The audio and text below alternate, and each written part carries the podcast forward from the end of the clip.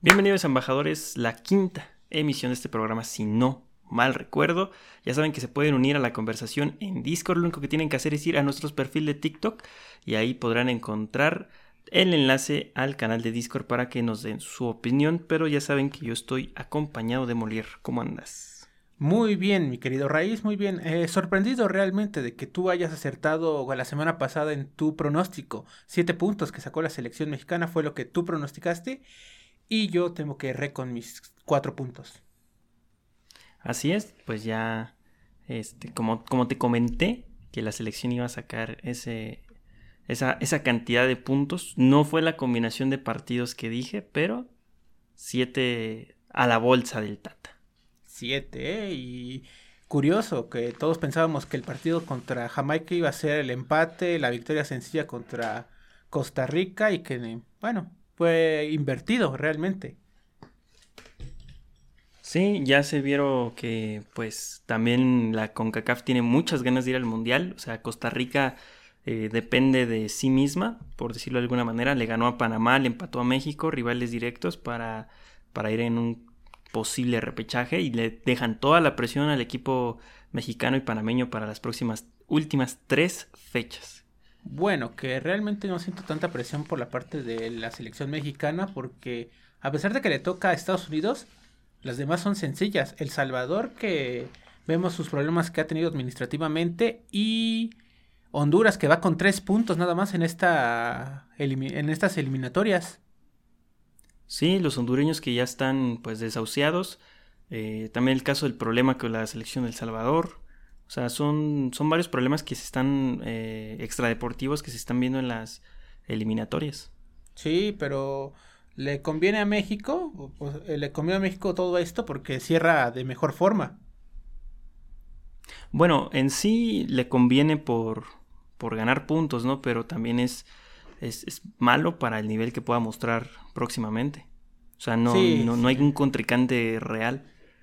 Sí, pero así va a ser como la del 2014. Tuvimos una muy mala este, clasificación. Vamos a ver si el Tata o rescinde su contrato de 6 millones de pesos, me parece. O creo que sí, ¿no? 6 millones de pesos. Lo que necesitan para que despidan al Tata. O vemos si seguimos con él. Pues yo creo que pues no habría mucha lógica sacarlo, ¿no? Después a quién metes. Ese es el problema. Pues es que está el rumor, ¿no? De que Miguel Herrera es el que quieren los directivos. No, no, no es buena opción, no es buena opción. Ya tuvo su, su, oportunidad y no creo que sea bueno. O sea, si ya se fue, ¿por qué volverlo a llamar, no? Y de hecho también tuvo problemas deportivos. No solamente fue el problema extracancha, este, también la selección sufría un montón con, con la CONCACAF. Entonces, por unos buenos partidos, grandes partidos que dio en el Mundial, no, se no es eh, necesario que regrese. No, pero ah, vamos a estar hablando entonces en cronología, ¿no? Vamos primero con el partido de México contra Jamaica. Así es, el partido de México contra Jamaica que se celebró en Kingston, donde se dio una selección mexicana sufriendo y con un hombre más. Así es, porque en el minuto 45 el jamaicano Damian Lowe eh, fue expulsado por una entrada que hizo una eh, que, tuvo que tuvo que ser revisada por el VAR, que al principio yo no sentí que fuera tan, pero en la revisión sí se notó ese planchazo que hizo. Sí, total, de principio pues la intensidad del juego te marcaba que era una llegada fuerte, pero nada de cuidado y al parecer sí eh, por una fuerza desmedida ya andaban rompiendo a Andresito. Sí, pero ve, o sea, te estoy, viendo las estadísticas de cómo sufrió México y puedes ver que tuvo un, 40, un 24%, 24% de posesión Jamaica, tres tiros y solo de esos tres tiros uno fue a puerta y fue el que hizo el gol este Daniel Johnson.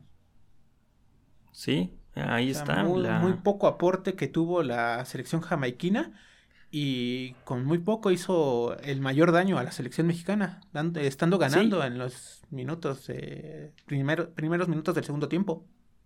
Sí, también te dice que mal defienden, ¿no? O sea, que con dos, tres veces que le entren es posible que te hagan un gol, no necesitas más.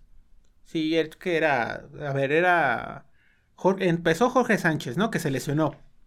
Sí, al este, Néstor Araujo, Héctor Moreno y Gallardo Vemos un, vimos un problema muy fuerte que muchos criticaron a lo largo de, las tres, de los tres partidos. Héctor Herrera que no está en un buen nivel realmente. No, incluso venía de un partido malo con el Atlético de Madrid en Copa. No, este, no, no, ya no estamos acostumbrados al Héctor Herrera del Porto, ¿no? Que por lo menos si jugaba en un equipo inferior, eh, el nivel que tenía era mayor al que estaba demostrando. Y bueno, vamos a tener que destacar también lo bueno que hizo la selección mexicana, que fue Alexis Vega, el mejor de todo el partido. Sí, fíjate que tanto Vega como Antuna yo creo que hicieron un buen partido. Muy, muy buen partido. Funes Mori en los dos que jugó, yo creo que de la delantera fue el, que tuvo menos oportunidades. Tampoco le llegaron muchos balones, hay que decirlo. Eh, y la media cancha de México yo creo que es de la más cuestionable. Porque ninguno, ninguno jugó así que tú digas, no, un partido excelente. No. Yo creo que es donde más tiene México y donde menos se ve. Sí, porque está, estamos clavados este, con la misma este, media cancha. Estamos viendo que Guardado y Herrera no son personas que tienen un gran recorrido y que en Centroamérica vas a tener que jugar mucho al físico, algo que parece que están sufriendo los dos y Charlie Rodríguez más de lo mismo, pareció este cansado, parecía siempre cansado. Le metí intensidad en los primeros minutos, pero bajaba drásticamente su ritmo, no sé si tú concuerdas conmigo. Sí, pues supongo que la, la, bueno, la actividad que tenía que hacer Charlie en la cancha era cortar la línea de pase en la salida de los equipos pero así 40, 50 minutos durante tres fechas es complicadísimo. Sí, o sea, no vimos en algunos partidos cómo se le exigía a Charlie el recorrido nada más por la presión, no, no con el balón controlado para generar acciones. Y en ese partido tuvimos a nuestros embajadores con mucho, muchas críticas, realmente.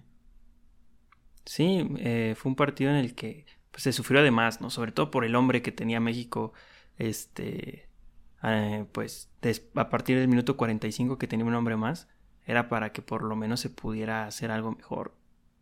Sí, este, completamente. Una selección inoperante. Aparte que salió este, su mejor jugador, Mike, Miguel Antonio, eh, en un movimiento que realmente no, no, entendí en todas las jornadas que sacaba Miguel Antonio, que era tu único desequilibrante. Y aún así, este, Mm, pues México iba perdiendo hasta el minuto 81. Eh, sí. 81 minutos sin generar un gol. Y, y tú deja de eso, después lo que se alarga en el... Eh, si le sumamos ya si quieres pasar al próximo partido que es en contra de Costa Rica. Ahí tú cuéntanos más, porque tú, este, si no lo saben, Raíz tuvo la oportunidad de ir a ese partido y en su canal tiene, en su canal de YouTube, ¿no? Tienes tu video de cómo fue la travesía. Así es, ya este, fui por primera vez al Estadio Azteca y, aparte de la experiencia, que pues yo iba por la experiencia, no por el partido, eh, lo único que vi fue a Joel Campbell de una manera fascinante. Yo me enamoré de Joel Campbell y de Keylor Navas. Sí, este, vemos este, que ahí tuvo un poquito más de eh, control México, si podemos decirlo. Eh, pero el problema fue eso, los desbordes de Joel Campbell. Normalmente se iba y tenías que cometer la falta para evitar un mayor este problema. Y Keylor Navas paró, me acuerdo de ese tiro de libre que tuvo, en donde pudo contener bien para mandarlo a tiro de esquina. Sí, de hecho lo que pues se ve de México es lo que tú ya mencionabas, ¿no? O sea, Costa Rica con dos hombres, no necesitaba, con dos en tu cancha, ya era un peligro feo. Y México podría tener hasta Ochoa en el área rival y no generaba nada. había 10 hombres de México en cancha de Costa Rica y no pasaba absolutamente nada. Había pues dos de Costa Rica en la cancha de México y había peligro. Tenemos un problema serio entre la defensa y la media cancha. O sea, no hay una conexión, no hay organización, no hay recuperación. No, y aquí, por ejemplo, estoy viendo las estadísticas del partido. Fueron 25 remates que tuvo México y solo uno fue al arco uno, y creo que fue nada más ese tiro libre de que paró Keylor, contra tres tiros al arco de Costa Rica. O sea, en todos estamos viendo, México, como siempre, tiene que tener el balón, este, evita que el rival tenga esa posesión para tocarle, pero no sabe atacar y defender, eh, defiende mm, muy, muy deficientemente con la cantidad de jugadores que se les avecina. Así es, y pues eso acabó en que al final de esa jornada por lo menos Panamá y México estuvieran a un punto de diferencia y que el partido de este miércoles fuera trascendente para ambas elecciones. Eh, si quieres hablar del partido de Panamá, que el primer tiempo yo, yo vi un juego directo de México, lo cual es difícil de ver porque el Tata no trabaja ese tipo de juego, por lo menos intenta salir jugando y veíamos trazos largos, mucha desesperación por llegar a la portería rival. Sí, se vio algo distinto. En los primeros minutos em, se veía como un equipo atacaba al otro realmente. No es que cada uno contuviera al otro. Vi varios este, destellos que tuvo Panamá y ese tiro de esquina, ¿no? Que formuló el equipo panameño, que Héctor Herrera estaba en la, en la línea, pero no sé si tú tienes la misma duda que yo. Yo siento que ese balón iba afuera. Claro, no te puedes confiar de que el balón va afuera y no hago nada, pero ahí es mi duda. No, sí, iba afuera.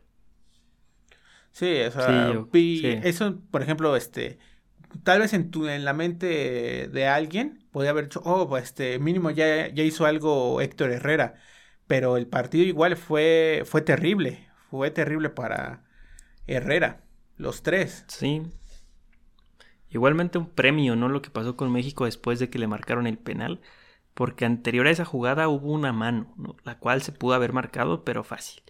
Y después le marcan un... Y, después le marcan un penal a México.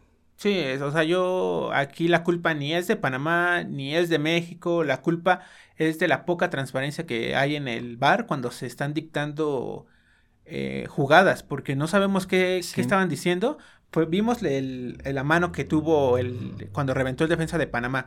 Vimos el, el gol que antecedió al penal, cuando Chucky se le va el balón por la banda, tuvo que ir al bar a, a, decir el árbitro. Increíble, ¿no? O sea, tú ya para eso tienes tu equipo, para decir, oye, ¿salió? Sí, ah, bueno, ya a continuar. No he de ir a revisar. Y luego, en la jugada del penal, que hay ángulos que sí te dicen es penal, hay otros ángulos que te dicen no es penal, pero ahí ni siquiera la va a revisar el árbitro. Sí, incoherencia total en el protocolo. Eh, pero supongo que era una compensación a la mano que no se marcó. O sea, no, porque penal jamás. Ajá. Jamás. O sea, eh, es debatible porque si hay un ligero, hay un ligero contacto de la pierna del jugador de Panamá con la de Diego Laines. Que sí, eh, hay una exageración por parte de Laines, yo sí lo creo. Pero ahí ya, depende, ya dependía mucho de cuál fue la visión del árbitro en ese momento de la jugada. Y si veía, iba a revisar, ya podía decir, ah, bueno, ya mínimo la revisó, ya mínimo este, ya tiene un, ya tiene una idea de lo que pasó en la jugada, no de que fue tan aparatosa como la vendió Laines. Yo, yo siento que el defensor panameño gana bien la posición y él planta bien el pie, gana su posición, no interfiere en, la conducción de Laines. Entonces, para mí no. Aunque yo también tengo este la es esto de que el defensa antes, el que le roba la posición a Laines la pelota, que se encuentra tirado, pudo haber hecho algo más para sacarla. No sé tú. Sí, ahí también fue un descuido panameño, ¿no? Porque tenías a tres jugadores contra Laines entrando al área chica. O sea, y nadie le podía quitar el balón, pues tenemos ahí un problema serio. También puede ser el cansancio, porque hay que recordar que era el minuto ochenta y tantos, este... Sí, ¿no? O setentas. Sí, ochenta, ochenta. Ochenta. Era el ochenta. Este... En el cual, pues, ya era la, el tercer partido que jugaban y habían venido de una intensidad importante en contra de Jamaica, luego con Costa Rica era un partido complicado el que tenía físicamente Panamá. Y luego lo de Lozano, ¿no? Que se termina otra vez lesionando del hombro, lo sacan en ambulancia y me parece que tuvo luxación de hombro, ¿no? Sí, está, está lesionado. nada grave, o sea, fue ahora sí que un, más que nada un golpe, pero eh, se va a recuperar, ¿no? Se va a recuperar y pues veamos cómo va su desempeño en el Napoli para que venga en la siguiente jornada contra Estados Unidos aquí en el Azteca y veamos qué, qué pueden aportar, porque aquí ya, ahorita ya la, la, parte del repechaje creo que ya se ha perdido, porque Panamá en estos momentos me parece, me parece que tiene 17 Panamá puntos. Tiene, tiene 17 puntos, seguido de Costa Rica con 16. El plan maquiavélico de Costa Rica que fue venirla a empatar a México para meterle presión y que le ganara Panamá y así se la dejaran más facilita. Es que Costa Rica la verdad le salió el plan perfecto. Está a un punto de, de la reclasificación. Así es, este ya toda la parte de reclasificación se juega entre Panamá y Costa Rica porque parece que México con solo hacer un punto más ya ya está prácticamente clasificado al mundial. Tendría que perder Sí. dos partidos, los dos partidos que Panamá gane los otros sus dos partidos o Costa Rica y así alguien manda a México al repechaje, pero se ve muy difícil porque Muy Panamá, difícil. Panamá va contra este Honduras. Estados Unidos y cierra con Canadá, que es el calendario más difícil para ellos. Y Costa Rica pues lo tiene más o menos, ¿no? Yo creo que Costa Rica incluso podría sacar más puntos. No, es que bueno, es que aquí es lo aquí lo interesante es que los dos Va Costa Rica, Ca- Panamá. Ajá. No. Costa Rica, Canadá, Costa Rica, Costa Rica, El Canadá, Salvador, perdón. El Salvador y Costa Rica, Estados Unidos. O sea, aquí lo que depende mucho es ver qué pasa en el partido de eh, cómo llegan a la última jornada. Porque mínimo un partido van contra El Salvador lo- los dos, me parece. Acabo de decirlo. Comparten calendario. No, no, va contra Honduras. No, Panamá va contra Honduras y Costa Rica va contra El Salvador. Entonces, El Salvador, en teoría, Costa Rica es el Tendría- que tiene el más difícil. Ajá, efectivamente. Porque Panamá va contra el difícil. último. Va contra Bueno, Honduras. y el, Sal- y El Salvador, que queriendo o no, tiene una posibilidad matemática. Bueno, este, a ver, tiene Ahí muy puntos, ligera. que pierdan los tres, este, Panamá, Costa Rica, y se mete a reclasificación contra el de Oceanía, que, uff, ahí sí te, te pondría en dudas quién gana, el de Oceanía o el de CONCACAF. Eh, pues no sé cómo vengan, pero el otro día nos la ganaron, ¿no? Porque Honduras fue a reclasificación y la perdió. Si no sí, contra Nueva. Zelanda. Sí.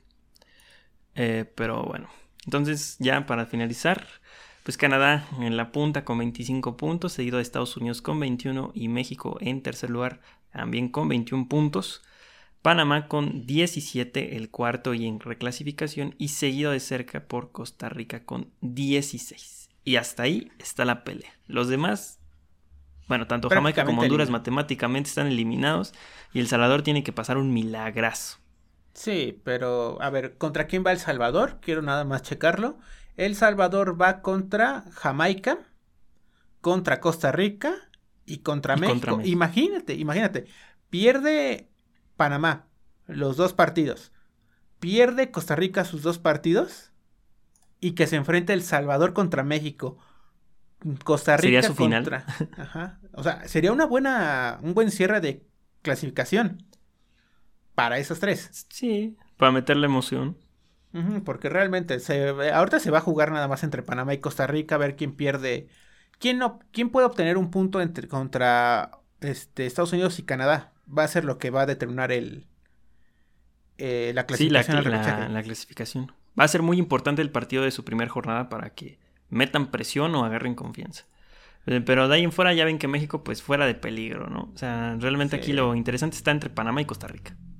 A ver, yo solo quiero saber, este, para ti, eh, vamos a ir con algunos nombres. Te voy a decir nombres y tú me dices más o menos como cuánto le darías.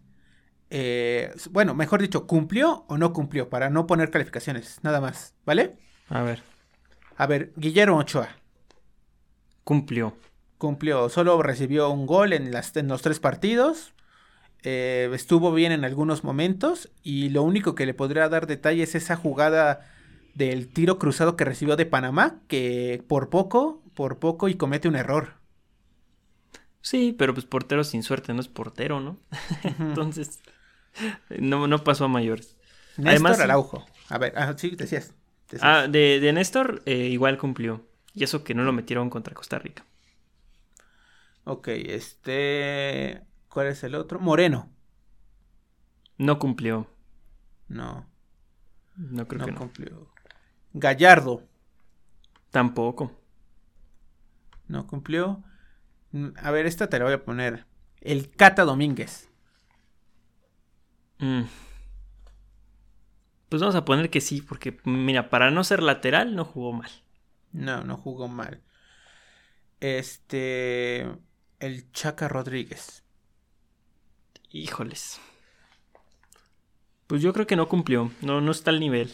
Y no, es su culpa. Es que lo, lo, siguen llamando y él tiene que jugar. Pero pues. pues sí, si te dicen, este, vas a entrar a estos partidos y tú dices, y tú sabes, y la gente sabe que no estás cumpliendo, pero el director tiene esa terquedad, pues no es que le queda. Pues eso sí. El medio campo. Eh, voy a tener los que tuvieron más minutos. Héctor Herrera. No, para nada. No cumplió. Andrés Guardado. Tampoco. Y Charlie Rodríguez. No, pero no es su culpa. También la posición. Finalmente, Vega. Ah, sí, él sí. Cumplió. Funes Mori. No. No, a pesar de que no le llegaron muchos balones, tuvo algunos y pues tampoco se puede hacer mucho si no llegan, o sea, llegan mucho, llegas mucho, pero sin jugadas concretas. Sí, le falta movilidad al mellizo. Y Raúl Jiménez. Anotó el gol. Cumplió. Cumplió porque anotó. Anotó el gol que necesitaba México para quitarse esa presión. Sí, sí, él sí cumplió. Tiene presencia el tipo. Sí, este, aquí tenemos este, eso. Mínimo hizo el penal, ya todo se tranquiliza en parte de resultados, porque en parte del juego que transmite México se ve muy, muy débil.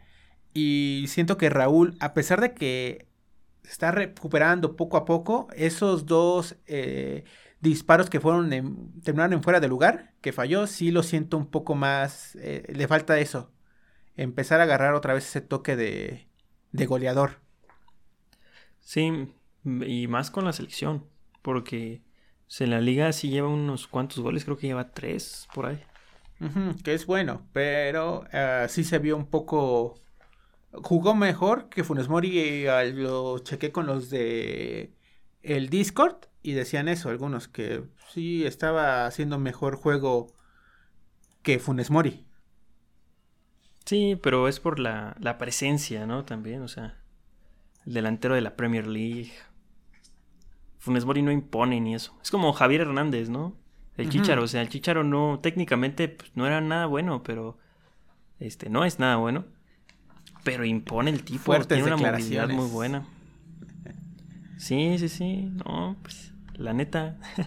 Pero entonces terminamos ahorita con esto de las eliminatorias de la Copa del Mundo. México en tercer lugar en 21 puntos y puede llegar a estar en el segundo lugar rebasando a Estados Unidos si le gana el la próxima jornada. Así es, y vamos a irnos con lo bueno. Ya va a regresar la poderosísima y empezamos el Sabadabas, ¿verdad? Exactamente, tenemos como primer partido el Necaxa Pachuca, ¿eh? Un apasionante Necaxa Pachuca a las 5 de la tarde. Así es. Vamos con el guedismo en esta ocasión. El guedismo. vamos con Pachuca. Se va a reponer de esa ese pequeño descalabro, pero vamos bien. Vamos Pachuca. El siguiente juego. Dímelo. Es el América en contra de San Luis en el Estadio Aztec. Que Vamos a ver. Los de San Luis están ah. estrenando tu nuevo director técnico en San Luis y es un brasileño. el brasileño ganador del oro olímpico, ¿no? Ni idea. no, sí, es, el, ganador. Es el ganador. ¿Sí? Sí, sí, es el ganador del oro olímpico de Brasil. Oh, vale, vale, vale. sí, es que ¿eh? apenas, apenas vi la, la, la publicación de eso. Mira, también hay algo que va a ser bonito de este partido y es el regreso de Rubén Zambuesa al Azteca. Cierto, ¿eh? Cierto, tiene saborcito. ¿Lo meterá el nuevo entrenador? Quién sabe, vamos a ver. Si llega a ser eh, San Luis, un Toluca y hace su mejor partido contra América. Imagínate eso. Y de ahí para arriba. No, porque San Luis eh, hay que recordar que está hundidísimo. Necesita. está nada de quedar en último. O sea, nomás porque los de Cholo son muy malos, pero los del San Luis. Los a ver, San Luis tienen la ventaja. Ajá, ¿tienes el nombre? sí. Ajá, no tengo el nombre completo. pero dice, bienvenido André. André, perfecto, no necesitas más. André Jardín. Sí, ah, bueno, leí la nota, no sé si era correcto, pero creo que era el ganador de la medalla de oro de Brasil. Efectivamente, e incluso, mira, no ha cambiado la descripción de su Instagram, ya lo ando investigando. Eh, dice, treinador de seleccionado brasileira sub-20 olímpica. Perfecto, ¿eh? Entonces va a ver, ah, vamos a ver si la cábala que existe en el fútbol mexicano de director técnico que debuta gana se cumple o el solarismo eh, tiene un respiro por fin. El solarismo no existe. Vamos al siguiente juego que es un Juárez contra Guadalajara. Un Juárez que parece tener un buen torneo y se está ilusionando con el, este, con el momento de poder llegar a su primera liguilla. Y un Guadalajara con Cheto Leaño que tiene que demostrar que lo de la primera jornada no fue una casualidad. Así es, vamos a ver qué trae. Que si no recuerdo mal, aquí en mi. Yo he visto todos los partidos de Juárez desde que ascendió, ¿no? Entonces, bueno, desde que apareció. Eh, entonces, yo recuerdo que Leaño dirigió un partido después de que habían destituido a Tena, me parece. Eh, y lo dirigió enfrente de Juárez, vino a la frontera y lo ganó. Ah, vino como si viviera en la frontera, ¿no? Bueno, fue a la frontera y lo ganó. ok.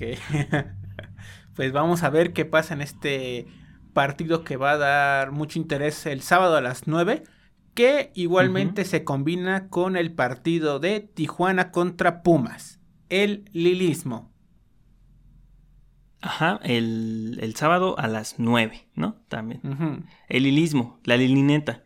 Eh, y también de que del otro lado de Cholos se estrenan refuerzo de lujo, Montesinos, el chileno que sonó para Cruz Azul, sonó para América, llega finalmente a Cholos, seguramente para después venderlo a uno de los dos anteriores equipos que mencioné.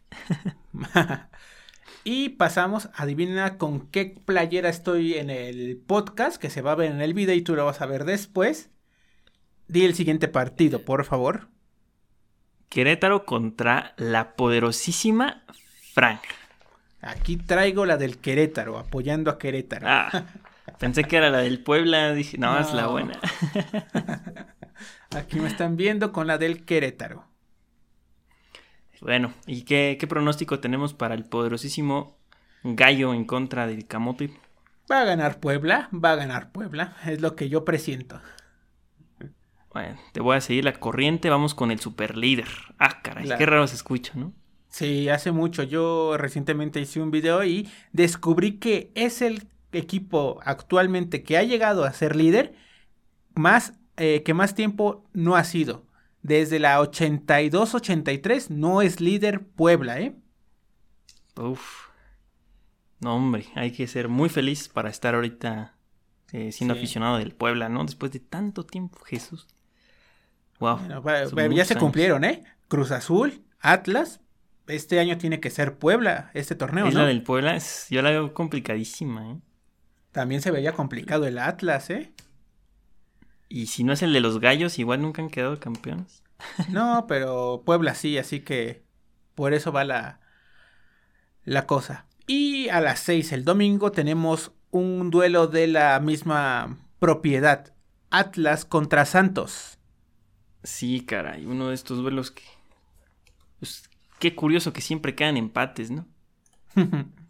Así es. Veamos si Atlas este, sigue fortaleciendo su corona como vigente campeón o Santos empieza a despertar después de haber recibido esa goleada, aunque volvió a tener una senda de la victoria, ¿no? la jornada pasada. O ah, no, fue, fue derrota, ¿no? Contra Necaxa.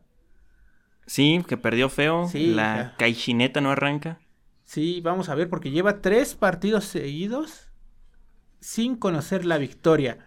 Empate con Tigres derrota contra Toluca y derrota contra Necaxa.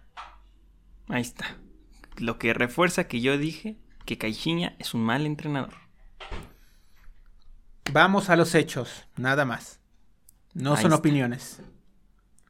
Y bueno, vamos con el siguiente partido, que otra vez de estos partidos extraños que parece que no traen nada, pero a la vez traen mucho. Tigres en contra de Mazatlán. Uh, uh, uh, quiero ver esto.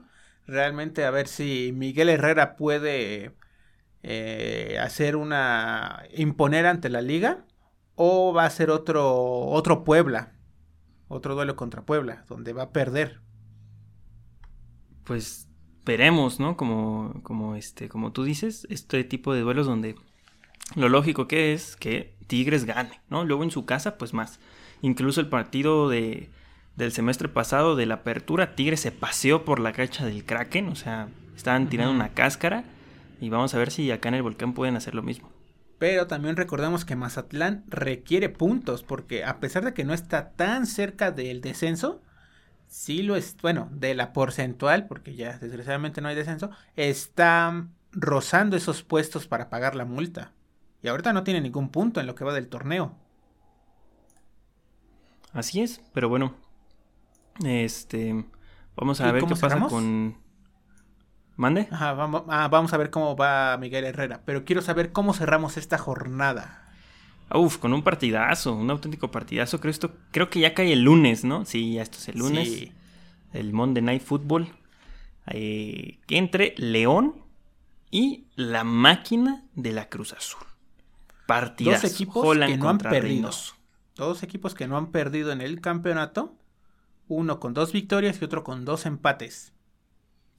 Y además de eso, creo que entre León y, y Cruz Azul seguramente van a ser de los que peleen por entrar directo a liguilla. O sea, yo le apuesto que Cruz Azul, León, este, Tigres serán de los que seguramente van a estar hasta arriba de la tabla. Mm, sí, vamos a ver este si todo va ante la lógica. En este caso, Puebla va a ser la sorpresa otra vez. A pesar de que el torneo pasado entró como entre los cuatro primeros, pues va a ser otra sorpresa este torneo porque tiene la plantilla más limitada del campeonato. Sí, así es, pero bueno, vamos a ver si hay sorpresita o no y como ya, bueno, ¿tú con quién vas? ¿León o la Fiera o la Máquina? Voy con la fiera.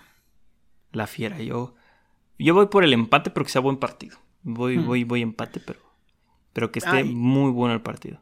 Y que no se nos Eh, olvide hablar de algo importante, ¿eh? No va a jugar Monterrey esta jornada. Exacto, ¿Por que no se pierda la costumbre. Otra jornada incompleta, ¿eh? Sí, sí, la costumbre de la jornada incompleta, efectivamente. Porque dinos, ¿dónde está Monterrey en estos momentos? Ahorita está en los Emiratos Árabes Unidos, echando rostro para jugar contra el Al que no tiene 10 jugadores por COVID y porque algunos están en la Copa de África, que de hecho Egipto, eh, después de vencer a Camerún, el anfitrión, llegó a la final de la Copa Africana y se va a enfrentar a Senegal, que, uff, equipazo de Senegal. Así es, Sadio Mané comandando la parte de Senegal contra media plantilla del Al Ahly.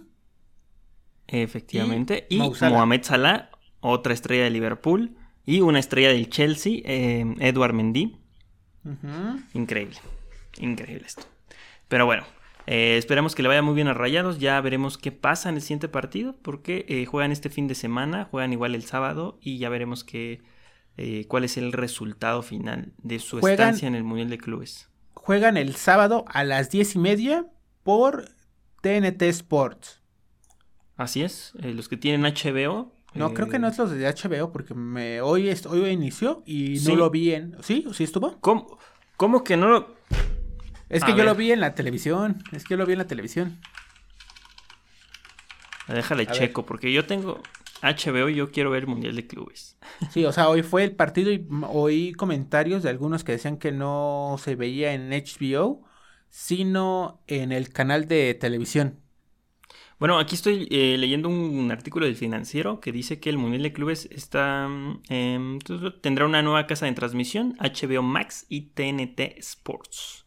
Es que, por ejemplo, aquí me dicen TNT Sports, nada más. O sea, sé que es lo mismo que la este, Champions, pero eh, si tienen HBO, este, pues esperemos que sí esté el partido para mm, el sábado, porque estamos grabando en jueves. Y vemos que ahorita pasó el Al Jazeera y va a enfrentar al, al, equipo de Arabia, ¿no? No me acuerdo su nombre. Al, al Hilal, ¿no es? El equipo de asiático. Ajá. Y si de, eh, llega a pasar este Monterrey, iría contra el Palmeiras el martes, a, el martes igual a las diez y media. Ah, y esperando, esperando que repitan lo mismo que hizo su eterno rival, Tigres. sí. Yo veo a Rayados en la final, así lo, lo veo. Pero, lo estás este, diciendo, porque la siguiente semana tenemos eh, el miércoles, este, nosotros grabamos, ¿no? Vamos a grabar el miércoles. Ajá, así es, entonces estaremos bien fresquitos. Entonces ahí se, esperaríamos, eh, si lo grabamos en la tarde, eh, vemos Ah, no, si lo grabamos el martes, podemos ver si pasó este a la final. Y si grabamos el miércoles, vemos este el partido por el tercer lugar, el quinto puesto nada más. Así es. Espérame tantito que está pasando de los tamales. Ok, este, bueno, ayer fue el día de la Candelaria, así que tiene que recuperar un poco de lo que no se vendió lo que se invirtió. Ajá. Sí, caray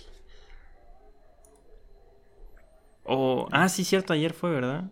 Sí. Bueno, y tampoco, tampoco dijimos que el partido de Rayados se va a terminar jugando hasta abril.